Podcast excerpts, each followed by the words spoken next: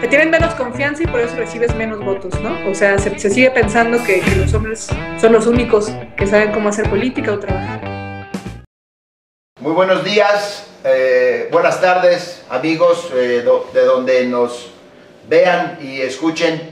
Bienvenidos a su podcast Realidad y Verdad de Futuro Tlaquepaque. Este es nuestro capítulo 4 y tenemos otra invitada especial de lujo, así como el capítulo 3 tuvimos la fortuna de contar con nuestro compañero Pedro Kumamoto, el primer diputado independiente en la historia política del Congreso de nuestro estado. Hoy está eh, la maestra Susana de la Rosa, presidente de Futuro, este partido local que eh, fue convocado para organizarse desde abajo, de forma horizontal, con la participación de todas las comunidades en el estado de Jalisco, donde se llevó a cabo una asamblea municipal, donde sin sindicatos detrás de nosotros, sin caciques, sin ningún poder fáctico, eh, se pudo hacer esta obra de participación política eh, eh, de jóvenes y de, y de otras generaciones. Me da muchísimo gusto recibir a Susana de la Rosa. Buenos días, Susana. Hola, muy buenos días. Un gusto. Muchísimas gracias por, por la invitación. Este, y pues sí, como bien comentas, ahora sí que todo 2019 nos echamos esa talacha, ese trabajo intenso de poder lograr este, crear futuro. Y sí, nadie nos ha regalado nada, lo hemos hecho gracias a grupos organizados, este, independientes que han estado trabajando eh, pues a lo largo de una buena trayectoria también, ¿no? Y ahí complementando que creo que estamos llenos de juventud y también de mucha juventud de espíritu, ¿vale? vale. Susana, eh, para iniciar con nuestro tema y ofrecer contenido relevante a, a, nuestros videntes y a nuestros escuchas, primero platícanos un poco de Susana de la Rosa, porque eres muy joven para ser presidente de un partido local y sobre todo en esta coyuntura, pues en el país, tanto feminicidio, tanta violencia hacia las mujeres, tanta discriminación, tanta exclusión. Y sin embargo, Futuro Jalisco goza del beneficio de una mujer joven, inteligente, guapa, que sea su presidenta. ¿Nos puedes compartir algunos datos de tu, de tu, de tu persona? Este, eh, eh, ¿por, qué, ¿Por qué participas en Futuro, Susana? Y políticamente hablando, eh, ¿quién eres? Este, ¿Por dónde le da tu chip de, ideas políticas para que nos compartas con el auditorio, por favor? Claro que sí. Ay, pues muchas gracias por la, por la presentación. Bueno, de inicio, eh, ¿quién soy? Antes de, antes de platicar un poco de mi participación en, en política, pues bueno, yo tengo 28 eh, años, los acabo de cumplir este 20 de julio, que acaba de pasar. Este, y pues he sido educado así que por una familia de, son, tengo tres hermanos varones, soy yo, mi mamá y, mi papá, mi papá ingeniero, mi mamá profesora de, secundaria, ella es normalista superior. Y este, pues bueno, yo me formé eh, pues dentro de la educación pública en la Universidad de Guadalajara, ahí hice la, preparatoria y también la universidad, ahí estudié psicología y también tuve la oportunidad de poder hacer pedagogía en otra institución, gracias a que mi mamá pues es profesora. Y eh, ahí me quedé también en la, en la maestría, la maestría en ciencias sociomédicas, que es la, la que terminé en 2017. Y pues bueno, aparte de, de, la trayectoria, lo que me ha gustado hacer eh, tiene que ver mucho con el activismo. Me estuve dedicando durante unos buenos años, durante la, la, universidad en su mayoría y finales de la prepa, en temas de activismo comunitario, en temas de activismo en salud y en movilidad. Este, entonces es como me estuve como permeando y estaba mucho más interesada en la política, ¿no? A lo mejor al inicio era algo eh, antisistema, ¿no? Como dicen ahorita de broma los, los chairos y las chairas, pero pues bueno, en la universidad pues te terminas formando, involucrando en, esos espacios, ¿no? Y eh, a partir de ahí pues fue que eh, pues empecé un, tipo de participación política, ¿no? De, estudiantil también, eh, con colectivos independientes dentro de la universidad. Eh, y pues bueno, de ahí se podría decir que además del activismo comunitario que llegué a hacer en otras comunidades como Iscatán, como Temacapulín, en el que usábamos la danza aérea como un enganche para poder atraer a las personas, para poder llevar educación, para poder llevar psicología social, que era lo que yo realizaba. También dentro de la, de la ciudad se vino con mucha efervescencia en movimiento eh, sobre la movilidad, ¿no? Especialmente, ay, perdón, especialmente la movilidad este, sustentable, o la no motorizada, que es este, pues en la que yo estuve entrando desde 2000, yo creo que desde 2012, 2013, con colectivos de universidades, estaban tanto universidades públicas como privadas, y de ahí continuamos. Después trabajé con un colectivo que se llamó Comparte la Ciudad, fui cofundadora con una compañera, y ahí fue donde en 2016 decidimos eh, buscar a, Pedro Kumamoto, ahí fue donde yo me involucré eh, un poquito más ya como en la política institucional, se podría decir. En 2016. En 2016, así es, cuando venía todo el tema de peatonalizar, de la accesibilidad universal, este, de las bicicletas, etcétera, nosotros queríamos trabajar y nosotras una iniciativa sobre transporte público, ¿no? Sí creemos que es importante la movilidad sustentable, por supuesto, y, las bicicletas, eh, pero donde la mayoría se mueve es en el transporte público, ¿no? Y ahí tenemos un tema fuerte por todo lo del pulpo camionero y no es tan sencillo también el tema de las concesiones y cómo históricamente inició en nuestro estado pues eh, esto del transporte público, ¿no? Así que eh, ha habido distintas reformas que se han querido dar para mejorar el transporte, una de ellas es el modelo ruta empresa, ¿no? Y salieron nuevas normas por parte del Observatorio de, Movilidad, este, y desde ahí nosotros decidimos poder estudiar las normas técnicas, estas reformas que habían dicho, para ver si era verdad que podía mejorar el transporte y entonces ya se desvinculara este modelo del hombre camión, ¿no? Que es el que condiciona al trabajador del transporte público a que por la cantidad de boletos que venda, pues es en realidad el salario que va a tener y la vida que va a tener, ¿no? En lugar de que en realidad sea para mejorar el servicio. Así que decidimos hacer una iniciativa en la que se pudiera hacer un tipo de evaluación a través de una aplicación que la ciudadanía pudiera evaluar el transporte, pero de acuerdo a lo que las normas técnicas plantean, ¿no? No, no nada más una aplicación de está sucio, está limpio, está no sé qué, no, no, no, de acuerdo a lo que marca la ley, que la gente pudiera evaluar. Entonces, desde 2016 yo me vinculé con el equipo de Diputación de Pedro Kumamoto, eh, estuvimos trabajando entre mis compañeros y compañeras un año junto con ellos, más o menos, para poder hacer la, iniciativa. La presentamos a inicios de 2017. Digo, lamentablemente no, no avanzó, pero, o, no pasó, pues, pero pues ahí sigue también todavía parte del trabajo que consideramos pendiente o que es parte de la agenda que a mí siempre me ha interesado mucho empujar. Y eh, también donde pudimos reforzar la relación fue con lo de la ciclovía de Marcelino García Barragán, que fue la primera consulta popular, de las primeras que se dieron aquí de participación ciudadana, en, Jalisco, ¿no? Y pues bueno, se puso buenísimo poder estar ahí porque fue a hacer encuestas, entrevistas a la gente de qué era lo que opinaba. En realidad no es que, que todo el mundo esté en contra, ¿no? O a favor, sino que hay distintos eh, matices y pues al final sí se logró dejar la ciclovía, ¿no? Y especialmente porque pasaba, pasa pues afuera del, del CUSEI, que hay muchísimos estudiantes y muchos trabajadores también pasan por ahí, ¿no? Así que, pues bueno, ahí fue donde nos estuvimos conociendo, nos vinculamos y en 2017 aproximadamente, la, la, asamblea de Wikipolítica de entonces, que éramos como, pues que era una agrupación de, de, jóvenes que estaban haciendo activismo, además de la, de la candidatura independiente que se pudo triunfar pues con, con Pedro Kumamoto para la diputación, pues ellos y ellas también se organizaban y a través de esa asamblea de Wikipolítica tomaban las decisiones de qué era lo que querían hacer, tanto en sociedad civil como, como en el tema electoral, ¿no? Y yo de la asamblea recibí una invitación para, para, poder ser evaluada como perfil, porque les interesaba que yo me pudiera lanzar como candidata, ¿no? Yo no, no me había metido a la asamblea ni me había metido mucho a Wikipolítica. Eh, eh, me, ahora sí que se me acercaron con la... Ándale, exacto.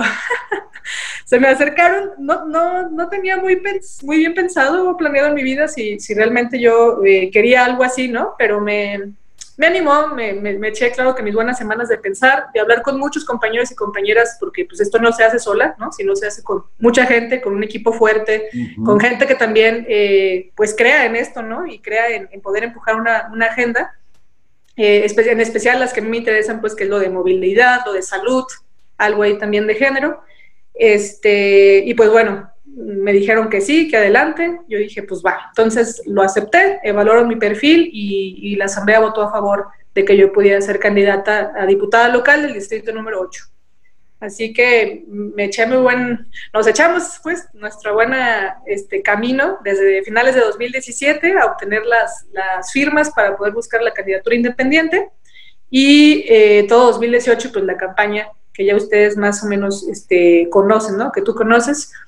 Y ahora sí que fue una gran experiencia, gran, gran experiencia. En el distrito número 8 nos fue muy bien. Eh, por mi candidatura se logró obtener cerca de 45 mil votos. Entonces fue un muy, muy, muy buen trabajo.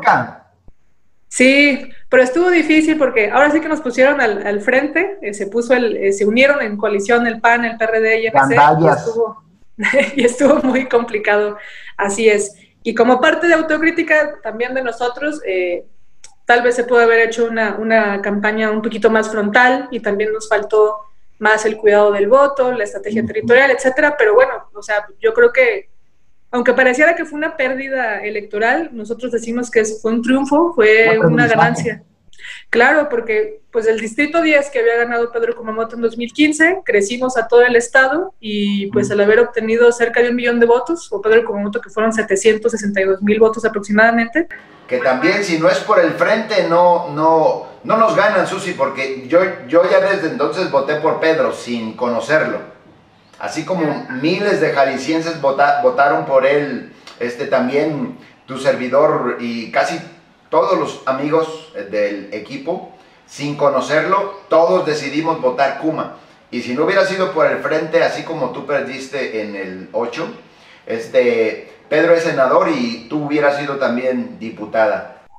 Ay, pues muchas gracias por la confianza. Así es, y exactamente por esa confianza de, de quienes nos dieron su voto y pues que saben que no logramos llegar a ningún curul, este, a pesar pues del esfuerzo y la gran cantidad de votos que obtuvimos, pues por eso el, ímpetu de poder hacer un partido político local, ¿no? Y gracias a ese trabajo territorial que hicimos en todo el estado, pues es que ahora logramos eh, los requisitos y seguimos en espera, pues ojalá el 11 de septiembre en verdad ya sea la última fecha y nos digan eh, que sí para continuar con nuestro trabajo. Oye, Susi, qué datos tan interesantes ¿eh? de, tu, de, tu, de, tu, de tu, como dicen los gringos, background, tus antecedentes. Eh, antes de entrar en temas así de política, política y, y, futuro, este, ¿no te fue difícil por tu condición de mujer? Ya ves este esquema tan machista, tan patriarcal, tan proteccionista, tan excluyente a ti, eh, en pocas palabras, ¿no te ha sido difícil como, como, como, como mujer participar a este nivel en política? La verdad es que sí, sí ha sido difícil, ¿no? Y yo estoy muy contenta, primero agradecida por las generaciones de mujeres eh, más grandes que nosotras, ¿no? Que son las que fueron abriendo el campo y la cancha para que las más jóvenes pudiéramos participar, ¿no? Y eso se agradece. Y eh, Fíjate que al momento de iniciar a participar en política hay un chip cultural, lamentablemente, que sí me tocó a mí. Parte de lo que yo dudaba de, buscar lanzarme como candidata y que no había pasado por mi vida, fíjate cómo ni, ni lo piensas, este, era esto, ¿no? Como de soy mujer, ¿no? No, no estoy preparada, eh, no es un mundo para mí, etcétera. Y de todos modos levantas la mano, te animas. Si no fui nada más yo en 2018, fuimos cinco compañeras que todas éramos menores de 30 años, estábamos entre los 20 y 30 años este, también en la calle llegaba a pasar, ¿no? Eh, Tú, ¿por qué, no? Estás joven, ¿para qué dedicarte a la política? Te van a comer en el Congreso. Te vas a echar a perder, hombre. Exacto, ¿no? Así como, y tan guapa, ¿y para qué dedicarse a la política? Y eso no me lo decían nada más a mí, ¿no? Insisto, se lo dijeron a, otras compañeras, este, y todas coincidíamos, pues, en lo, en lo fuerte que está, ¿no? Porque incluso eh, siendo un perfil de mujer, nada más por ser mujer, tienes te tienen menos confianza y por eso recibes menos votos, ¿no? O sea, se, sigue pensando que, los hombres son los únicos que saben cómo hacer política o trabajar, pero fíjate que ya después de animarte a lanzarte y estar ahí, y lo platicamos entre compañeras, mientras más te dicen que no, ah, pues entonces sí, y ahí voy a estar. Entonces, creo que es parte de, del por qué decidí también poder estar de, de, presidenta ahorita y, y, la coordinación política en su momento este, porque yo creo que sí, sí se puede, ¿no? Y parte de las agendas de las principales de, futuro, pues es eso, ¿no? Mujeres al frente, mujeres levantando la mano, mujeres tomando las decisiones, porque pues ya nos toca. Y no es una cosa de, voltear la tortilla y poner a unas arriba y otros abajo, no, es un tema de, igualdad, es un tema de compañerismo y, y de sí poder decir a la organización y a, los hombres, a los compañeros, pues que también nosotras eh, valemos, también tenemos ideas brillantes, eh, también queremos tomar decisiones y pues somos poderosas también, ¿no? Y ahí es donde, donde queremos estar y vamos a estar. Por cierto, eh, Susi, no es para darte envidia, pero en, en futuro Tlaquepaque eh, hicimos convocatoria, siempre hemos hecho convocatoria a través de Face, a través de WhatsApp, a través de, correos electrónicos y siempre hemos hecho convocatoria para que se sumen jóvenes, se sumen mujeres, se sumen trabajadores, o sea, la puerta está abierta pues porque entendemos que somos un partido plural, somos un partido abierto, somos un partido como ustedes lo están demostrando que sabe trabajar y que sabe tender puentes intergeneracionales y Futuro Tlaquepaque últimamente se ha nutrido y hemos tenido la fortuna de que se incorporen mujeres como tú. Ya eh, eh, en las últimas tres, cuatro sesiones virtuales que hemos tenido por motivos de la, de la pandemia, pues ya se ha visto nutrida ya la participación de, de, mujeres, algo que a mí me da muchísimo gusto en lo, en lo personal. Ya también, además de mujeres, ya también jóvenes. Entonces, Ahí va enriqueciéndose poco a poco el proyecto eh, de Futuro Tlaquepaque, que repito, Susi, eh, está abierto a todo mundo. Eh, no es un partido cerrado, no es un partido que pertenezca a, nadie. Es una institución pública, como dicen los principios, como dice el manifiesto, pretende estar abierta a, todas las identidades, a, gente que provenga de distintas experiencias, siempre y cuando adopte esta filosofía de, futuro que está implícita en el manifiesto, en, los principios, en el programa, en el protocolo de género, ¿verdad? Y ahí la llevamos, Susi, ¿eh? no, te, no te presumo, solamente te estoy compartiendo, ¿eh? Y, y, va la, va la primera pregunta, Susi, para que termines, de, termines tú de explicar al auditorio, a nuestros navegantes de la virtualidad, eh, eh, quiero que sigas tú fortaleciendo lo que hemos tratado de hacer. Lo ha hecho Pedro, lo ha hecho Osby, lo ha hecho Daniel. Eh, todos quienes han tenido la oportunidad lo han explicado y seguiremos explicándolo. Este, el paso de independiente a partido. ¿cómo, se, ¿Cómo se dio y por qué? Hay una razón lógica y política, pues había la idea de excluirlos y que esa amenaza que representaron todos los independientes en bloque no se les pudiera dar a esta partidocracia que, a esta partidocracia que, tenemos, a esta clase política que tenemos. Y las reglas las iban a, cambiar. Entonces, ayúdanos un poquito más, Susana, por favor, con esta explicación de, de independiente y que fue un movimiento eh, eh, hermoso, ¿por qué ahora partido? Con mucho gusto. Yo creo que, y qué bueno que tenemos estos espacios para poderlo dejar muy claro, es importante eh, tomar algo de historia, ¿no? Y platicarles cómo desde que el movimiento inició, aunque yo no estuve en ese entonces, 2012, 2013 aproximadamente, eh, digo, yo estaba dedicada también a otras cosas de activismos, pero en ese entonces los jóvenes, las jóvenes que estaban, que era un grupo alrededor de 13, de 20 personas, este, habían tenido intenciones, ¿no? Eh, y no solamente aquí en Jalisco, sino también en Ciudad de México, había otros jóvenes de otros estados que se habían puesto de acuerdo, que sí tenía que ver con lo de este movimiento del 132 y de, de, bueno, pues de la efervescencia que se dio porque nuestra generación se sorprendió de cómo pues regresó el PRI, así como sin nada, ¿no? En, en 2012, en ese entonces muchos de nosotros estábamos en la universidad y pues nos, nos sacamos de onda, ¿no? No estábamos de acuerdo con lo que estaba ocurriendo y decíamos, pues ahorita no hay nadie que nos represente, o sea, ¿no? ¿Qué está pasando? Así que eh, despuésito del 2012, la elección del sexenio de Enrique Peña Nieto, eh, había pasado también en 2013 una reforma. Y también muchos de estos jóvenes, de estas jóvenes, Daniel, ahorita que hablamos de Daniel, que es nuestro coordinador de territorio, él había estado en un colectivo que se llamaba Reforma Ya, Reforma Política Ya, que tenía que ver con el que ya dejaran ahora sí pasar la reforma de candidaturas independientes. Se llevaba discutiendo desde los ochentas, ¿no? Y en 2013 sí se, logra pasar, ¿no? Y es cuando, cuando sale. Antes de eso, porque estaba a la par esa discusión de candidaturas independientes, también después de una elección presidencial hay una oportunidad de poderse conformar como partido político, ya sea a nivel nacional o local. Wikipolítica en realidad había iniciado como un, un proyecto de wiki partido. Eran varios jóvenes que se habían eh, puesto de acuerdo en el Estado, en el país, perdón, para buscar ser un partido político a nivel nacional. A lo mejor fue una ambición muy grande y no conocían muy bien los requisitos que se necesitaban en ese entonces, este, pero bueno, tuvieron la intención y la idea era también ir contracorriente, ¿no? Eh, solicitaban que las asambleas pudieran ser virtuales, que este, se les dejara participar, que no fuera toda esta, eh, esta forma de hacer como política vieja, de tener que conformar tu manera de participar, ¿no? Que nosotros sí creemos que todavía ah, falta una reforma ahí de participación todavía, ¿no? Entonces, pues no se lograron los requisitos, pero con eso se dieron visibilidad y por eso tuvieron la oportunidad de poder Fue otro aprendizaje, Susi, además. Exacto, fue otro aprendizaje y un inicio de un proyecto buenísimo, porque Wikipolítica logró llegar, eh, y ahorita sigue todavía, en 10 estados, 15 estados aproximadamente del país, ¿no? Y, y sí, con las características de ser hombres y mujeres jóvenes, también de una diversidad, obviamente, pero sí organizaciones impulsadas por, por jóvenes, ¿no? Y este, pues bueno, no se logró eso, pero en Ciudad de México y en Jalisco tenían un grupo más o menos cada quien como fortalecido y querían, al ver que la reforma de, candidaturas independientes pasó, que querían tomar ese vehículo para poder participar, ¿no?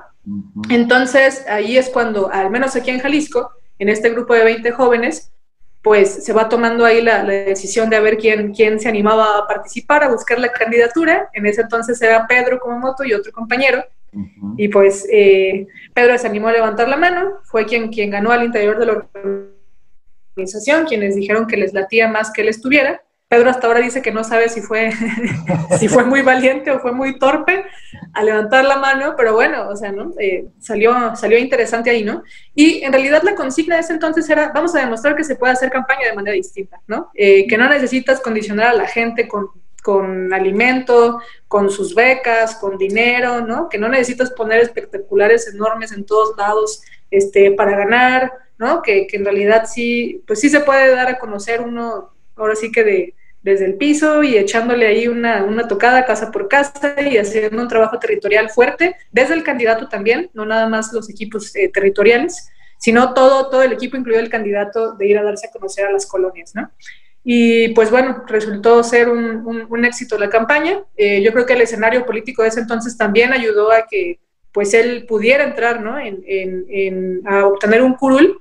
Y sí, parte de los retos era primero explicarle a la gente qué demonios era eso de una candidatura independiente, que te dieran la confianza sin conocerte, ¿no? porque creo que Pedro obtuvo alrededor de, de 7 mil firmas, le pedían 5 mil y ya pues después darse a conocer durante toda la campaña, ¿no? Entonces él logró llegar... Que viene, Susi, perdón, te complemento, y que viene pues este, eh, eh, el, concepto independiente que viene de unas causas, ¿verdad? O sea, si los mexicanos han buscado abrir el, el proceso de ampliar la participación, si nace este concepto de independiente es porque hay una cerrazón y porque no hay representación real y porque hay necesidad de que la gente participe, ¿verdad? O sea, por eso ustedes buscaron lo independiente y lo promovieron enormemente a nivel nacional también. Exactamente, y principalmente por este aprendizaje que bien eh, tú lo mencionabas, cuando se intentó hacer el Wikipartido y vieron los requisitos y vieron todo lo que se necesitaba y el tiempo, dijeron, pues no manches, ¿quién, exacto, quién puede, quién tiene oportunidad de hacerse partido? Los mismos de siempre, ¿no? O sea, ciudadanos, ciudadanas que queremos participar, pues no, no, no lo podemos hacer porque son requisitos impensables. ¿Quién lo va a poder hacer? ¿No? Y con todo y eso, la candidatura independiente también tiene sus dificultades, pero lo bueno es que sí se, sí se logró. Y es por esto que en 2018 eh, tomamos la decisión pues de, de, lanzarnos como una plataforma, ¿no? O se tomó la decisión, y ahí fue, yo fui uno de los perfiles que, que consideraron para la plataforma y lo agradezco mucho, este, pero esa fuera la vía, ¿no? Todavía no estaba abierto una posibilidad de hacerse partido, continuaba el modelo de candidatura independiente, nos fue bien con Pedro y por eso quisimos replicarlo con 13 candidaturas más, ¿no? Y entonces ahí fue cuando salió nuestro famoso arbolito, el Somos un Bosque, el que íbamos a continuar el trabajo que bien hizo Pedro Kumamoto dentro del Congreso de Jalisco. Eh, y pues bueno, sí, se acomodaron, ahora sí que acomodaron las cosas y, el, y, el, y la estrategia para, para, no dejarnos llegar, sí estuvo difícil, ¿no? Eh, enfrentar el, el, Primero hubo una redistritación, o sea, se cambiaron los, los distritos, el, el, 10 que había ganado Pedro ya no es el 10, el distrito 10 actual, Este, y luego también se anunciaron las coaliciones entre partidos, no solamente la de Movimiento Ciudadano, PRD y PAN, sino también la de Morena, Encuentro Social y Partido del Trabajo, ¿no? Entonces, eh, nos tocó ahora sí que un contexto eh, complicado en medio de, de, ellos dos. Y pues ahora sí que terminando la, la, campaña, como bien les mencionaba de inicio, después de una elección presidencial tienes la oportunidad de buscar conformarte como un partido político, ¿no? Eh, nosotros al ver el resultado y al ver la cantidad de votos que, obtuvimos y ver que todavía estaba desigual, ahora sí que el tema de participar, la verdad, es que o, eres un lobo solitario en el, en el Congreso con tu candidatura independiente o te vas hasta la estructura de formar un partido político local o un partido político nacional. Nosotros creemos que hay cosas intermedias que podríamos discutir si hay una reforma pendiente en las candidaturas independientes, porque sigue habiendo muchas cosas que son injustas, ¿no? A mí, por ejemplo, cuando quedé ¿Mande? Y tramposas, pues. Y tramposas, pues la verdad es que a sí. Veces de repente, A veces de repente, Susi, dentro de las otras formas que ibas a mencionar y que son legítimas y que sirven también de plataformas para ampliar la participación, a veces se cuela un perfil de políticos que no son independientes y que son promovidos desde el poder público, desde una figura pública o una figura económica, y entonces ya no son independientes, sin embargo, se presentan como independientes, aprovechando las ventajas de la, de la figura. Ah, sí, claro, eso también ocurre, ¿no? Digo, además de las desigualdades que hay, porque yo me acuerdo cuando quedé de candidata, de candidata que tuve las firmas para hacerlo, el presupuesto que me brindaron fueron 20 mil pesos para toda mi campaña, ¿no? Y fue como, ah, caray. Entonces, hay que hacer un trabajo fuerte también de, de procuración de fondos para poder sacar adelante tu campaña, ¿no? Y lo otro que bien mencionas, ¿Por qué también nosotros decidimos que un partido político? Es que de, aquí lo que se habla es que hay, vehículos, hay herramientas, la candidatura independiente, el partido político. Nosotros lo que cuestionamos es las formas, cómo utilizas ese modelo para poder participar, porque exactamente ya hemos visto que ya hay personas que se lanzaron de, candidatos y candidatas independientes que de independientes no tienen nada, ¿no? Y ya hemos visto también este, pues cómo los partidos hacen también ahí una dinámica terrible del, manejo del poder, este, pero que nosotros pues estamos dispuestos y dispuestas a hacerlo distinto, ¿no? Democráticamente, este, con principios distintos, con paridad, etcétera, ¿no? Creemos que eh, la estructura o el vehículo que utilizas, pues tú lo, tú lo haces, tú lo diseñas, tú lo formas, ¿no? Mm. Y eso es lo que nosotros más bien eh, volteamos a ver, el fondo y la forma.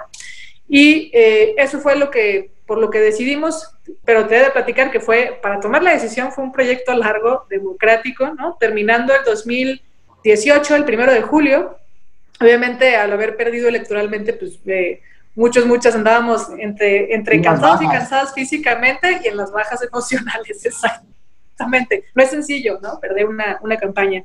Pero eh, después de eso nos reestructuramos prácticamente, yo creo que desde desde agosto, nos echamos unos seis meses aproximados de discusiones, de análisis, de poder platicar entre quienes eh, éramos asambleístas de, política. Eh, déjame que te, haga la, eh, incorporación de ustedes como, movimiento, ¿verdad? El, estar permanentemente analizando las cosas, el estar eh, eh, problematizando, el estar tomando decisiones, este, aunque sean largas, pero vienen de un riguroso proceso de participación de todos.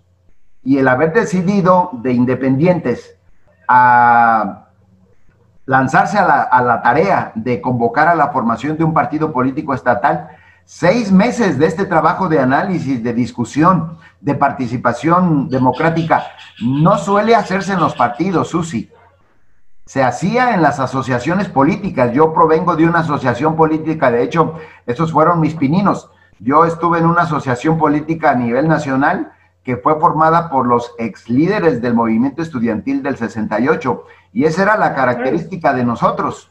En asambleas nacionales o en asambleas estatales, dos o tres días discutiendo Susi y eso es altamente eh, eh, eh, inspirante, pues es, es democrático, es incluyente y vaya que es una forma distinta de hacer política. Yo celebro que ustedes sean así, ¿verdad? Y sí, perdón, perdón por la interrupción, pero me parece eh, que es de destacar esta característica que tienen ustedes. Ah, excelente, es tu programa, así que no te preocupes, estamos conversando. Sí, este, la verdad es que se puso buena esa discutida y se terminó. Seis meses. Y la verdad la votación estuvo muy reñida, muy, muy reñida, ¿no? O sea, había un, buen porcentaje que, decía que vámonos otra vez por candidatura independiente y otro buen porcentaje al partido ah, político. iba a preguntar cuál era, cuál era la otra o las otras este, posibilidades. Una era que siguieran de independientes. Sí, sí. En realidad la votación se cerró al sí o no al partido, ¿no? Mm. Entonces, este, se habían discutido distintos escenarios, si seguir por la vía independiente, si poderse crear como una agrupación política, este, y ya después pensar en el partido político, o si mejor nos lanzamos al partido político local. Pues Entonces, qué bueno, qué bueno, Susi, para, qué bueno para Jalisco, qué bueno para la, la, la democracia, que esa decisión ganó. Ay, sí. Sí, sí, sí, muchas gracias. Y, pues eso hay que continuar a hacerlo, ¿no? Ahora con el partido, porque además de, la discusión asamblearia, pues también hay un valor importante que vamos a tener que tomar en futuro, ¿no? Y que en política también estaba, pero hay que reforzarlo el tema de la representatividad, ¿no? Ahora vamos a tener una asamblea de 125 delegados y delegadas, presidentes de sus comités municipales, y son quienes tomarán, pues, también las decisiones y quienes discutirán, ¿no? Eh, digo, vamos, vamos, a tener una estructura todavía más grande, porque política, la verdad, era, era relativamente pequeño, este, ¿no? Digo, miles de personas nos ayudaron a hacer la campaña, pero en realidad quienes eran asambleístas éramos alrededor de 100 personas, ¿no? Y ahora esto se va a abrir mucho más y va a ser una estructura distinta, entonces va a estar, va a estar bueno, ¿no? Oye, Susi, ya casi, ya casi vamos cerrando. Este, un par de preguntas más y ya hacemos el ejercicio de, conclusión. Eh, platícame un poco y compártele al, auditorio eh, lo siguiente, Susi.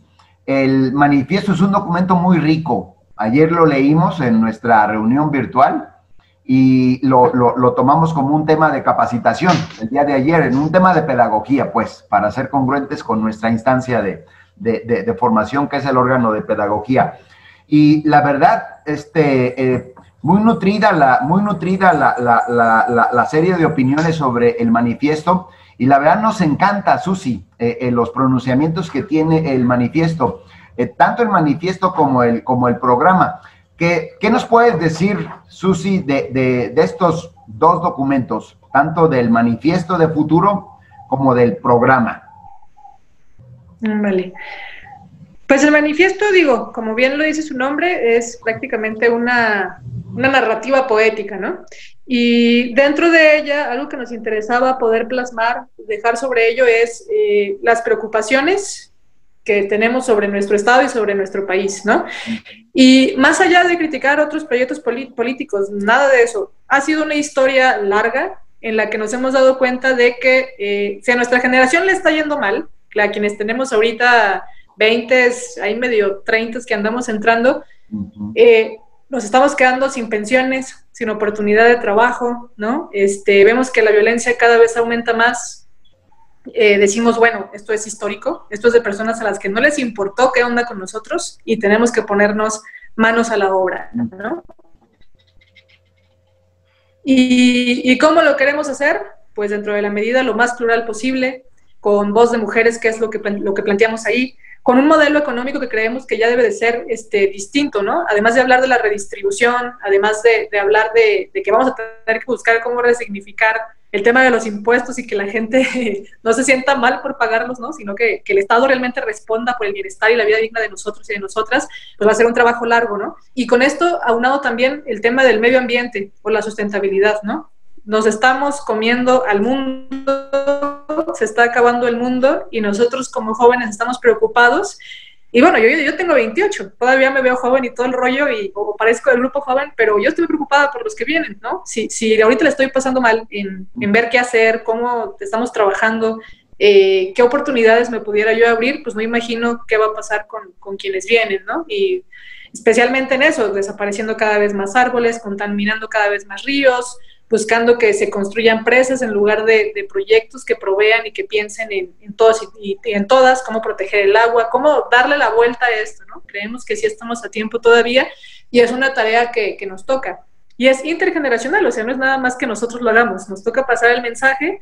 Eh, yo recuerdo que en el interior del estado, a ti te ha tocado viajar junto con nosotros, pero fuimos eh, eh, por los pueblos que están alrededor del Río Verde, ¿no? Este, Mexticacán, Temacapulín, etcétera, San Cristóbal, y lo que planteábamos además también del, río Santiago, que ahí está Juanacatlán, El Salto, le hace mucho sentido a las generaciones más grandes eh, poder platicar con los jóvenes, ¿no? Y los jóvenes se quedan como, ¿qué onda, no?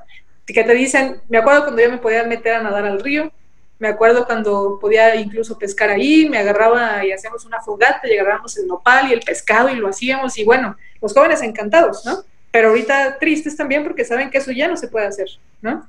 Y entonces hace mucho sentido en la conexión eh, de la generación del por qué es importante protegerlo, ¿no? Este, los pozos de agua, etcétera. Y hay otro tema importante que sé que, que nuestro presidente actual lo toma, ¿no? Que es la, la, la corrupción Ojalá esa agenda vaya saliendo, eh, pero nosotros, y eso sí es importante decirlo, ¿por qué la tomamos también como una bandera? ¿Por qué lo queremos hacer? Porque nosotros lo hacemos desde, desde el inicio, pues cada una de nuestras campañas este, fue fiscalizada así al 100%, ¿no? Nuestros gastos, eso de la austeridad republicana, la austeridad nosotros siempre la hemos hecho, a veces hasta nos pasamos de precarios, entonces hay que tener cuidado y hacer un buen equilibrio, ¿no? Pero Gastamos 5 millones de pesos en 14 candidaturas, ¿no? Algo que candidatos en los primeros 15 minutos... Una este, gastó 90 millones. Pues exactamente, ¿no? Entonces, todo ese tema de fiscalizar, de transparentar el recurso, de decir para qué y por qué usar el recurso y además eh, lo, pues, lo, de la corrupción que no sea de dientes para afuera, ¿no? Que realmente sí se vea adentro y por eso también dentro del manifiesto del programa y, este organigrama que estamos planteando como partido, que tú eh, bien conoces también, eh, pues hay un órgano específico de justicia que también va a estar evaluando pues todo lo que pasa al interior referente al tema de corrupción y también pues a la violencia eh, de género y distintas violencias que ocurren de repente, ¿no? Pero por eso hay que pegarle más bien a la formación, a la prevención, etcétera, este, y por eso ese trabajo, ¿no? Entonces, es más o menos ahí lo que plasmamos y yo con el tema de, salud, sinceramente, que ando ahí como empujando la agenda y que me interesa muchísimo, eh, hay un tema de corrupción fuertísimo en el presupuesto que entra y no hay voces actualmente en el país y aquí en Jalisco que estén volteando a ver desde el Congreso o desde distintos espacios qué está pasando con ese recurso, hacia dónde va, por qué y para qué, ¿no? Ah, evidentemente se necesita un aumento del presupuesto, pero también qué está pasando con el que ya se está yendo, más bien. Entonces, ahí interesa poder entrar y hablar de, una inversión al primer nivel de salud, que es la promoción y la prevención de la salud, y dejar de estar pensando en la cultura de la enfermedad, sino concentrarnos en, una vida digna. Y pues ahorita con el tema de COVID, ahora sí que va a ser más importante todavía trabajar la salud siendo lamentablemente pues grupos vulnerables como quienes tienen diabetes, hipertensión, obesidad, que es lo que más hay en el país lamentablemente, pues con un modelo de apostarle hacia la salud y no hacia la enfermedad, pues es como podríamos ir avanzando, ¿no? Entonces, pues, pues es más o menos lo que hemos pensado. Pues promete, promete mucho, eh, eh, Susi, para la realidad de, de los jaliscienses, para las personas de Jalisco, la concreción de estos sueños de futuro, promete mucho. Eh, eh va a ser una herramienta, apostemos a que, a que la consolidemos para que las personas salgan de sus problemas directamente desde sus comunidades. Dos últimas preguntas, eh, eh, presidente de futuro, eh, Susana, mi líder, me cuadro. y cerramos. La, la, la, forma como ustedes hacen su política, presidente, es muy peculiar. Hay un eh, estilo, eh, eh, hay una práctica distinta de hacer política. Va de por medio el diálogo, va de por medio el debate, va de por medio el convencimiento, va de por medio el acercamiento, va de por medio pisar tierra y, estudiar. Es un pie, como, dice como dicen los documentos, es un pie en, en la academia, un pie en el salón de clases, pero un pie también en la realidad. Y ¿Qué pudieras tú, eh, eh, eh, así como, como, como, como para caracterizar, Susana, decir del estilo que tiene futuro? ¿Cuál va a ser el estilo para que todos los amigos y amigas que nos están escuchando de Futuro Jalisco, esperemos pues, porque estamos dándole difusión para que nos escuchen en, y nos vean, en, principalmente nuestros compañeros de Futuro, ¿qué ¿qué caracterización pudieras compartirles tú, Susi, de lo que es el estilo de hacer política? Entiendo pues que no podemos nosotros condicionar la participación, no debemos de dar despensa, no debemos de, generar dependencia hacia nosotros, no debemos de condicionar la participación por la promesa de una chamba, no debemos de, decirle a la gente, ven y te doy un lonche, ven y te doy un refresco, te doy una playera a cambio de que participes. Este, pero hay, un, hay, una, hay una forma que ustedes han, han hecho, a lo mejor no, no la han este como, como patentado, pero yo creo que es para patentar como marca y decir, este es el estilo de, futuro. ¿Qué nos puedes abundar sobre esto, eh, presidente? Ay, Jorge, es una gran pregunta.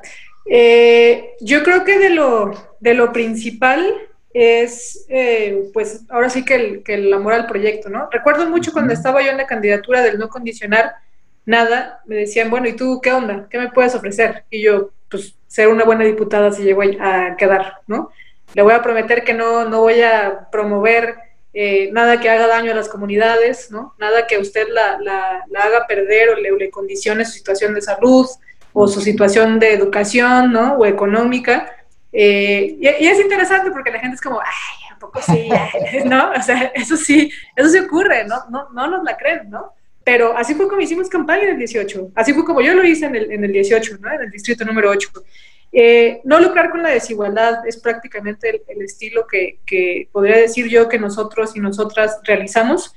Y eh, ha costado trabajo, pero ahí vamos también. Eh, la confianza en la comunidad, la confianza entre todos y todas. Y entre ello tiene que ver pues el modelo de representatividad democrática, ¿no? A lo mejor después encontraremos distintas cosas, ¿no? Pero este lema famoso del mandar obedeciendo, de, del... Zapatistas.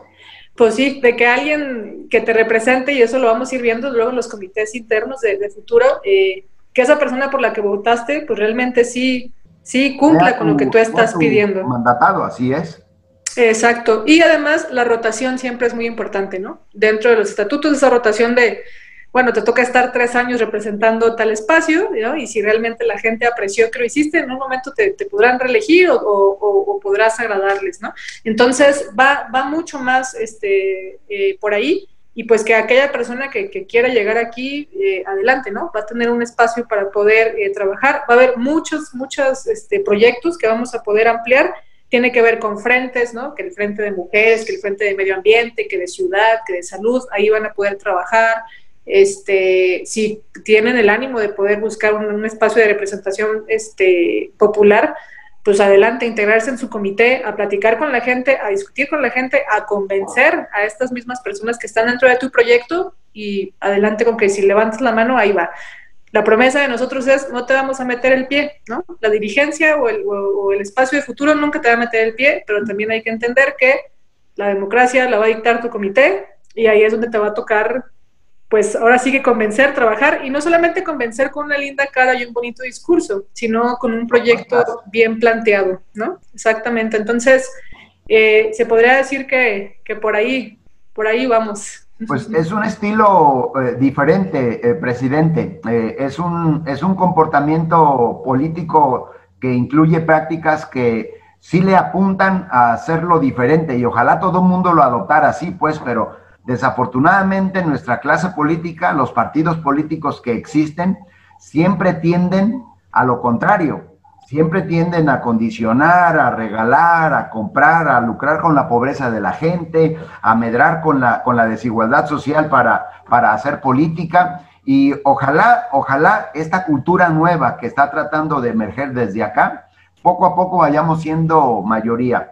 La, la última pregunta, Susana de la, de la Rosa tiene que ver, eh, eh, y es parte de lo mismo del, estilo de hacer política. Ustedes generaron un decálogo, eh, una serie de recomendaciones para los que participemos en, política, con, acompañándolos en esta nueva casa que va a ser, que es ya, y que se llama Futuro. Y en ese decálogo, este, yo recuerdo, Susi, me lo acabas de compartir, pues se, se, tiene muy claro que nosotros no le vamos a entrar a la guerra sucia y nosotros no le vamos a entrar pues a, ver a la otra persona que piensa distinto a nosotros como nuestro enemigo. y que es nuestro adversario y aunque no comparta nuestra forma de hacer política o nuestra visión de hacer política, pues se le, se le respeta y aparte es necesaria su visión, ¿verdad? Es valiosa su visión, aunque sea radicalmente contraria a la de, a la, de nosotros. Me, me, me, gustaría que ampliaras, Susi, y que explicaras a, a, a, la militancia, que dijeras al, al, al auditorio en general, ¿En qué consiste este decálogo y por qué ustedes lo generaron? Eh, eh, yo entiendo que pues, ustedes fueron víctimas de guerra sucia y cada que hay un movimiento poderoso democratizante que va a cambiar el sistema o que es una amenaza para el, para, para el sistema, suele ocurrir esto, la guerra sucia, el inventar leyendas, el poner al, al, que va de líder o a los líderes, a ponerlos como que si fueran los hijos de Satán, ¿verdad? Y a, asustar a la gente. Ay, no votes por ellos porque se van a llevar a tus hijos a Cuba. Ay, no votes por ellos porque va a haber aborto, cuando el aborto ya existe desde antes de que naciera a lo mejor hasta Pedro o, tú. Eh, en la ley ya existe, pues. Eh, eh, ese tipo de situaciones ustedes las padecieron. Me, me, me gustaría que ampliaras, Susi, la justificación. ¿Por qué ustedes, eh, a pesar de que son atacados, responden siempre con debate político, con, propuestas? Y eso tiene que ver con el decálogo que, quiero que le expliques a nuestro auditorio, a nuestras compañeras y compañeros. Claro que sí, con mucho gusto. Pues eh, desde 2018 se, se, planteó un tipo de, de, campaña de este decálogo eh, que le llamamos que lo hagan mejor, ¿no? Para nosotros mm, no, es una cuestión que lo hagan mejor. Los otros, exacto. Se mandó de allá como de, de direccionar para allá. Más allá de, de, una guerra sucia o de hablar mal del otro, de la otro, descalificarle, lo, a lo que le tiramos siempre es a subir la vara, ¿no? Y el que lo hagan mejor al señalar a los demás era como, a ver, si sí, en serio queremos hacer política distinta, ¿no? Porque ya hay varios proyectos que son pues antisistema, ¿no? Y que, y que han sacado como a, otras fuerzas. Nosotros decíamos, pues a ver, si es cierto que queremos hacer este bien, ¿no? Y ya estamos en serio de que queremos hacer política distinta y que nos importa la gente, la ciudadanía, etcétera, pues vamos viendo, ¿no? No condicionemos el voto, no hagamos guerra sucia, no a los espectaculares, porque eso no se trata nada más de, de por cómo promoverse, es contaminación, este, visual a la, a la, ciudad y además lo que significa poner un espectacular bueno, ¿no? O sea, el gasto y además el, el, uso del suelo que tiene, que tiene eso. El, no promoción de la basura, este, e, entre distintas cosas que, que, nosotros decíamos, normalmente lo que hacemos es subamos la vara, ¿no? Punto final. Y cuando hemos nosotros recibido eh, guerra sucia, no nos vamos a, a responderla como de manera ¿cómo se puede decir? Con la misma vara, sino a señalar y a decir, a ver, elevemos el debate mejor. No puede ser que tú me estés molestando, que a Kuma le llegó a pasar, ¿no? Con que yo soy hijo de, de Chihumori o no sé qué andaban inventando ahí de, alguien, ¿no? Una de China. Eh, eh, y alguien de China, o, o, también esto de que él iba a eliminar el reggaetón, algo así le estuvieron inventando, pues era nada más ir a decir, a ver, yo nunca dije eso, no tengo idea de quién lo inventó, mejor elevemos el debate a esto, ¿no? Mientras ustedes están viendo que si yo quiero eliminar o no el reggaetón diciendo mentiras por allá, no estamos discutiendo la educación en Jalisco, no estamos discutiendo la salud en Jalisco, no estamos discutiendo el medio ambiente en Jalisco. Entonces, eh, en realidad es hacia allá, hacia donde queremos ir. Claro que hay que señalar cuando pues, nos dicen mentiras de, de, nosotros, pero pues responder con la misma vara es nada más entrar en el mismo juego, ¿no? Entonces, eh, prácticamente esa es la invitación que nosotros hacemos, elevar el, debate eh, político y buscar terminar con ello, ¿no? Y para terminar con ello, pues nosotros lo dejamos de, de reproducir. Entonces, es prácticamente lo que, lo que proponemos y siempre hacer este tipo de campañas de elevar la vara y concentrarnos hacia lo importante, que no nos quieran distraer de lo que no lo es, ¿no? Gracias, Susana, por eh, eh, esta eh, puesta en común para, para, nuestros compañeros y compañeras. tu última reflexión, Susi, sobre, sobre lo que viene. estamos ahí al pendiente de algunos procesos, pero Quisiera recuperar una última reflexión tuya para, que la compartas con nuestros amigos y nuestras amigas. Ay, jole, pues reflexión de todo esto es eh, que hay que ser perseverantes, ¿no? Eh, en eso sí no me siento especial ni nada. Sé que muchos proyectos políticos eh, así les ha pasado muchos años para salir adelante, ¿no? pero sí ser perseverantes en que pueda salir, en que tu proyecto vaya volteando a verse y todavía extra perseverantes en quererlo hacer distinto y en hacerlo distinto, ¿no? Entonces, esa es parte de, de lo que yo reflexiono y especialmente eh, siendo mujer, que muchas gracias por, el espacio y todo lo que mencionabas, ser, ser, mujer y hacer política no es nada sencillo, ¿no? Ahora no me imagino a todos los grupos de la diversidad sexual, étnicos, ¿no? Este, todo lo que nos hace falta, así es. O sea, la, política, vamos luchando porque sea tan plural como tan plural es el, el mundo, ¿no? Nuestro estado, el, el país.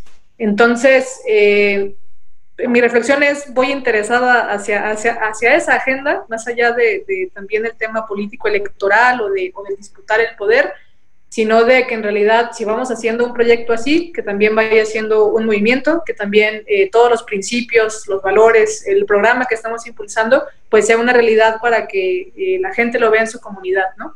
Y uno de nuestros principios es el localismo, pues esperemos sí poder ir brindando la, mano en los municipios y en, como en el espacio más cercano, pues, ¿no? Eh, que la gente lo vaya conociendo y que realmente sí se vayan tomando en serio que, eh, pues, la política no va a funcionar si no participamos todos y todas. Entonces, me voy con, eso y me voy también con, con el reconocimiento, sin duda, de, la trayectoria corta, larga, como pueda parecer, pues el reconocimiento de mis aciertos, de mis errores y de que viene más trabajo. Entonces, el decir que no me voy a equivocar, que todo está perfecto y que va a ser así como lo estoy platicando, pues no, pero va a estar lleno de aprendizaje este, y pues estoy, estoy lista para eso y creo que todo el equipo, todo futuro está listo para eso. Así que eso sería. Pues ahí la tienen ustedes, amigos, amigas, Susana de la Rosa, presidente de Futuro Jalisco. Eh, agradecemos su bondad, eh, eh, le damos las gracias por su generosidad Escuchamos todos los conceptos que nos ha aportado, sumamente interesantes por lo que viene, por lo que va a representar futuro para la vida democrática en nuestro Estado, lo que representa esta posibilidad de que ella nos comparta sus ideas a toda la militancia, a, los compañeros y compañeras de Futuro Tlaquepaque, que por cierto les mandamos un cordial saludo a nuestros compañeros de Futuro Tonalá, de Futuro eh, eh, Guadalajara, de Futuro Zapopan, de todo nuestro estado y a quienes nos oyen y nos ven un poquito más allá. Este fue el capítulo 4 de nuestro podcast Realidad y Verdad, un programa de Futuro Tlaquepaque. La verdad, hemos tenido eh, puras joyas de podcast. Este no va a ser la, excepción. El programa se, vistió de, luces con la presencia de Susana y nos vemos para la próxima. Hablaremos, eh, como ustedes ya se están acostumbrando, hablaremos de un tema radicalmente diferente y sin embargo igual. Vamos a hablar con uno de los mejores cantineros de toda la zona metropolitana de Jalisco y del mundo mundial.